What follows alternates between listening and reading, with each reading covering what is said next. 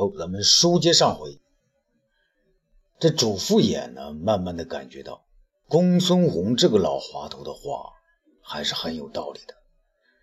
这董老夫子大志未成，心便不死，他时时刻刻想着皇上能听信他的学说，这些学说如果真的被皇上采纳了，朝政便不用多费力力气。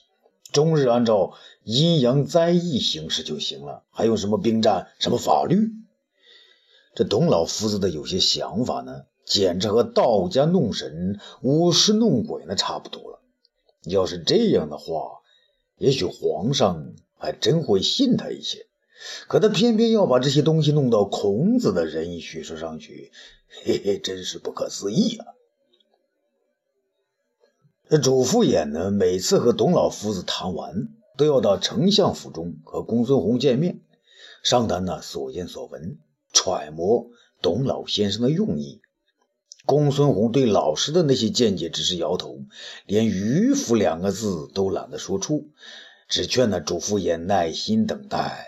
他说：“老夫子的真话还在后头。”那这样一来，主父偃就更来了兴致。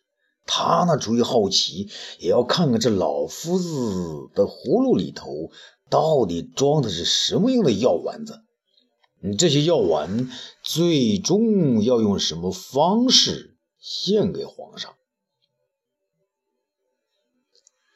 这不知道是老先生今天肚子不好呢，还是他忘了主父偃与他昨天晚上就定好了的约会？一个时辰都过去了，还是没有回到书房之中。主父偃呢有点着急，于是站起身来，在书房里翻阅董老先生的书简来。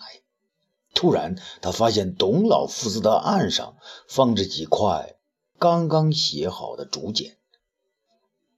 当今之事虽弊而重难，非以太平之功不能治也。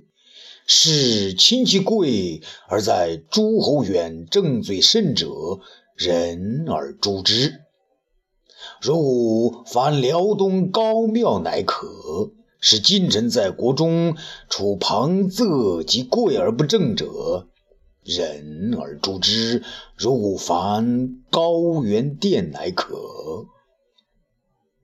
这主父偃拿着竹简呢，愣了半天。他突然想了起来，这竹简上说的高庙和高陵失火。不正是几个月之前，汉家建在辽东的祖庙发生了大火，高祖在长安的长陵高原殿起火之事吗？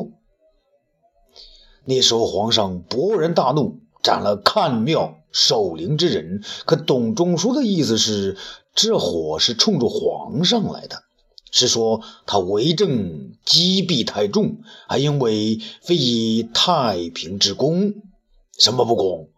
大概是用人不公，没有按董仲舒的说法罢黜百家，独尊儒术吧。这更让主父偃惊奇的是他下面的话：董老夫子不是劝皇上施仁政而息天怒，偏偏是要让皇上杀掉身边的两种人，以取消天灾。一种呢是亲戚贵而在诸侯者。那有谁呢？只有卫青。而近臣在皇上身边言行都不正经的，无疑就是东方朔了。近些时候啊，朝中纷纷传说，皇上的朝廷分为两个，外边的叫朝，是由丞相管理的各部、卫、府，那是个幌子而已。皇上的廷是内廷，是由东方朔和卫青为左右手的内廷。皇上的主意呢，都是从那儿出来的。以上天的警告为借口，借此除掉对立面，这是儒者的看家本领。当年晁错要削弱朱藩，儒者袁昂便是拿天上出了灾星来告示景帝的，结果景帝。不敢违背天意，让晁错在东市之上身首异处。如今董仲舒想借天灾之故，怂恿皇上杀掉卫青和东方朔，再来一次清君侧。公孙弘啊，董仲舒，你们两个老家伙包藏这么大的祸心，竟然自己不去干，却要我主父偃当跑腿的、送信的，弄不好是个替死的。这不是长安卖马人使用的马仔吗？卫青，呃，人家如今是皇上边疆上的长城，而东方朔是皇上心中的长城。你们以为皇上会因为小小的天象来自毁长城？你们看错了，主子！你们自己不说，反曲里拐弯的要我报信，想让皇上迁怒于我，想得倒美！等着吧，我就当一回你们的马仔，看看皇上到底是不是人呢？看看皇上是杀了魏晋和东方朔，还是杀了你董仲舒，拔出萝卜带着你再搞掉你丞相公孙弘？反正杀了谁？都会给我主父偃让出位子，我都会离皇上近些，官儿做的大一些。主父偃明白了，那不敢指望董老夫子再回来见他。他呢，真想在这个房中啊候上一夜，让董老夫子在园子里面把屁股冻僵。可是那几片竹简和这以后的事情，对他的诱惑太大了。想到这儿呢，主父偃什么念头都没有了，便将那两块竹简呢拿在手中，从从容容的走出了书房。这未央宫中，朝臣毕齐，武帝登位，依旧是公孙弘与大臣立左侧，东方朔与卫青等武官近臣立于右侧。武帝不等众臣开口，自己呢先来个。长篇训导，好像是接着上次朝中未尽之事来说的。本朝自高祖开国以来，就把人才之事放到重要位置，而人才之道又强敌在时，以战功为主，长治久安，以贤良为要。朕今与匈奴屡有斩获，卫青等人居功至伟。而人才嘛，各知各州所举孝廉，人数虽够了，可名不副实的也不少。丞相，你看呢？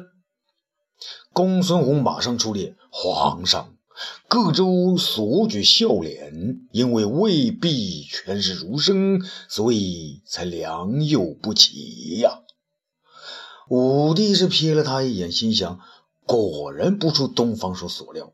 你还是念念不忘儒生哦，全是儒生就能个个是人才了。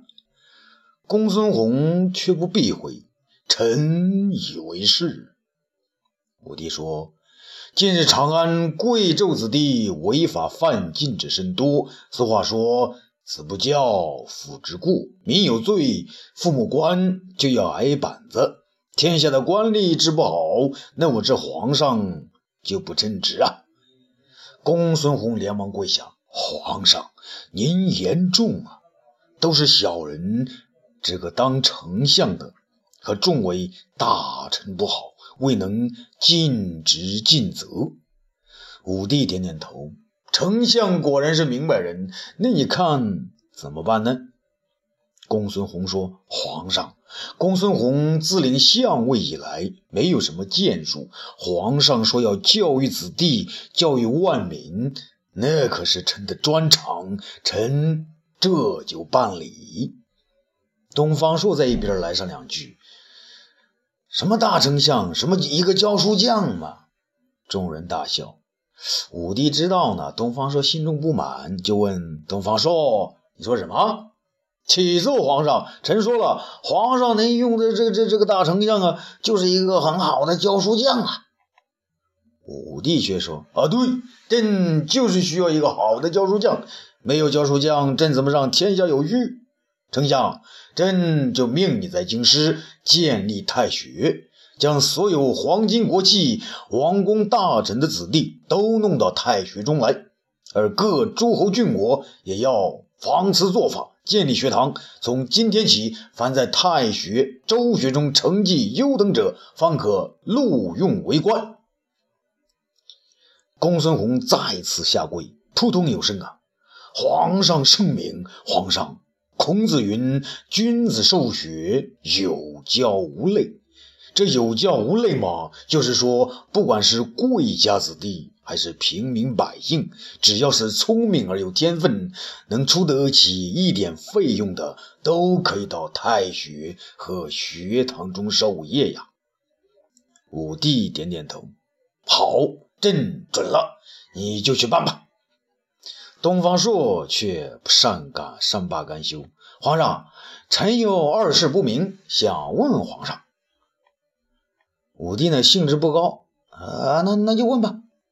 东方朔走进公孙弘，丞相，你说有教无类，平民百姓也可以上学，这可是你做的第一件好事啊。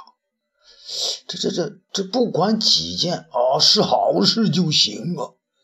丞相，我问你，你说平民百姓只要能交得起学费的，都能上学堂。东方朔知道言师授业是要出钱的，孔夫子还得要学生提几块腊肉，不然当先生的不能喝西北风啊！这就对了，还有什么好问的呢？东方朔来了精神，丞相，可是如今这平民，这个勉强能吃饱肚子就不错了，可能一辈子都提不出来几串腊肉来，你说他们哪来的钱交学费呢？公孙弘说不出啊，这我可就无能为力了。东方朔穷追不舍，那你嘴上标榜的有教无类，不就是空话了吗？武帝知道啊，公孙弘不是东方朔的对手，他今天呢也不想有太多的争论，也就是说，好啦，东方爱卿，你的意思朕明白了。那平民百姓上学是不容易，丞相没有法子，你有什么办法？东方朔说：“啊，陛下，臣这是问丞相啊。”武帝说：“啊，朕不是已经说了吗？丞相没有法子，那这种法子只有你东方朔才有。不要问丞相了，你说吧。那我要是问了皇上，您可得你就得照办呢。啊，对了，啊，对了，朕才照办。武帝呢，那多了个心眼。”东方朔却迟疑了。那这皇上，我还有个问题没问完呢。那还有一个问题，那就问吧。东方朔呢，再度转转向公孙弘，丞相，你嘴上说有教无类，事实上又行不通，不是因为别的，是你自己理解错了，你知道吗？公孙弘心想，我都退到了墙角，你还逼我啊？这啊，我理解错了。丞相，你理解错了。这有教无类的意思是指所有的知识学问都要教，这才是有教无类啊！公孙弘抬头向武帝求援，皇上，你看他这解释。武帝想了想，那知道东方朔呢，又是在防止这个独尊儒术，便答应道：“嗯，东方爱卿说的有理，这人吧，吃东西也要五谷杂粮，什么吃才能强壮？”这教育子弟们，当然是学问就得教，不然光知道读书，不知打仗，不知耕种，不知法度，不知理财，都不是良才。朕以为东方爱卿解释的对，教书的什么都教，这就叫有教无类。公孙弘却说：“皇上，可臣以为这独尊儒术。”东方朔一语道破。你还是想罢黜百家，独尊儒术，还是有教无类呀？武帝这回呢，觉得东方朔是有点过分了，就站起来说：“哎，东方爱卿，这独尊儒术已经成了丞相的一块心病。依我看，在我大汉，凡是认字的，就都是儒，不管什么儒家、道家、法家、兵家、农家、阴阳家、纵横家。”只要能为朕振兴了汉家，就是好人家。朕已定，凡是读书人，从今往后都叫儒。尊儒术，就是尊重识文断字的人，就是尊重有学问的人。如此，你就让他独尊儒术吧，让丞相随愿一回。公孙弘说道：“臣谢皇上大恩。”东方朔呢就四处张望，像是在找人。武帝问道：“东方爱卿，怎么不说话？你找谁呢？”“臣找太史公的，让他记住皇上刚才那些话呀。”杨得意在一旁招呼：“别找了，太史公病重了。”东方朔摇摇头：“那……”武帝倒想起来了，东方朔只管问人家，要他说的还没说呢。东方爱卿，你今天怎么了？快说，怎么能让没钱的平民百姓也能上学呢？那你还没说呢。东方朔叹了口气：“嗨，皇上，这还不简单？这贵家子弟进太学，每月如出钱百铢，现在您就让他们出钱一百一十铢，十个贵家子弟岂不是多出了一百铢？那这一百铢做什么呢？皇上。”您下一道诏书：凡平民之家有聪明好学之子，而又无力求学者，可送到太学应选。凡选中者，免交学资。十个富家子弟多出的钱养一个贫家子弟，你以为这公平吗？汉武帝高兴了，好啊！富家子弟那可是九牛一毛，以九牛一毛。养可造之才，公平啊，太公平了。东方朔说：“皇上，臣算过，如太学中有三百人，长安就有三十个贫家子弟可入学。如天下数十郡国和州府都这样做，天下可就是有成百上千贫家子弟能入学。皇上，贫家子弟可多有忍辱负重、刻苦上进的可造之才呀。”武帝连连点头：“啊，对对，贫家子弟忍辱负重、刻苦上进，可造之才，太好了，朕准了。丞相照此办理，不得有误。丞相，你知道吗？这才叫有教无类呀！”公孙弘连连点头：“啊，对对，这才叫有教无类。”他这么跟着说呢，朝中大臣们都笑了起来。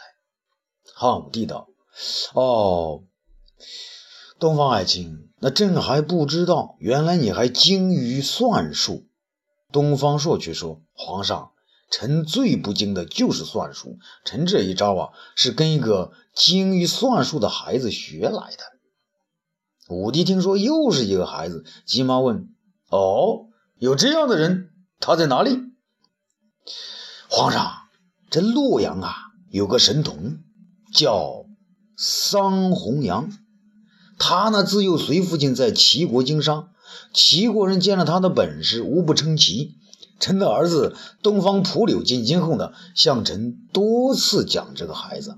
臣呢派人将他带到长安，一问方知，果然是非同凡响。臣刚才这一算法呢，就是跟他学来的。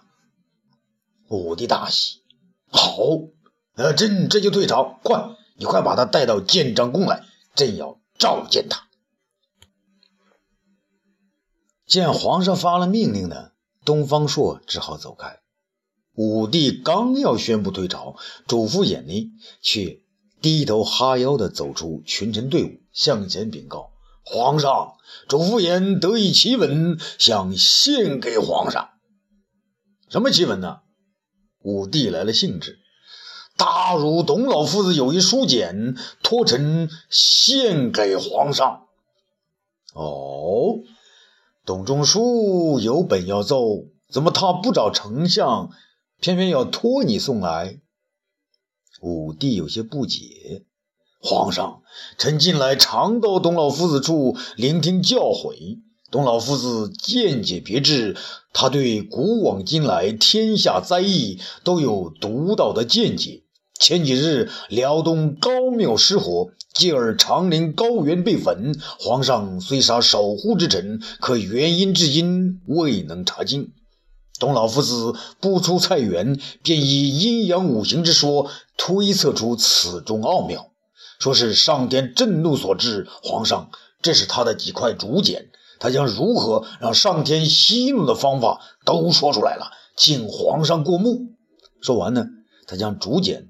呈了上来，杨得意接过竹简，递给武帝。武帝一字一字的看那几块竹简，越看是眉头呢锁得越紧。满朝人文武都知道啊，那竹简中是准没好话。主父偃呢幸灾乐祸的看了一眼公孙弘，公孙弘却像胸有成竹，并不在意。这倒让主父偃大为惊讶。这个变色龙，难道他心里早就有底了？他只听“砰”的一声，那满朝文武呢，全部都哆嗦了一下。武帝呢，把那几块竹简狠狠地摔到岸上，然后是一言不发。啊，欲知后事如何，咱们下次接着说。